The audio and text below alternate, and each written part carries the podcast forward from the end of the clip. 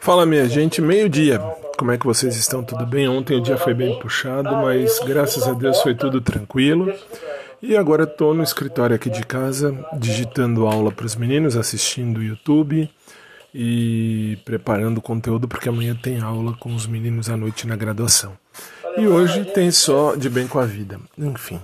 Aí dizia eu ontem que eu, num plantão especial estava pensando e lembrei uh, da situação. Não quero me comparar a grandes nomes, mas é bom tomar como exemplo Chico Xavier, Divaldo Franco. Por quê? Porque eles não, não se preocuparam e não se preocupam, porque o Divaldo ainda é encarnado, eles não se preocuparam e não se preocupam em doar a sua vida, ao invés de ser pro amor, para as pessoas, uma outra espécie de amor.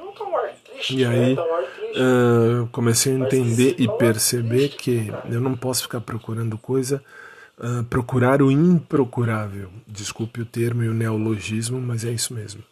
Então agora eu tô de boa, tô de boa, já dedico, já, já, já vou curtindo a vida à vontade conforme vem, mas não vou mais ficar me preocupando com amores estranhos.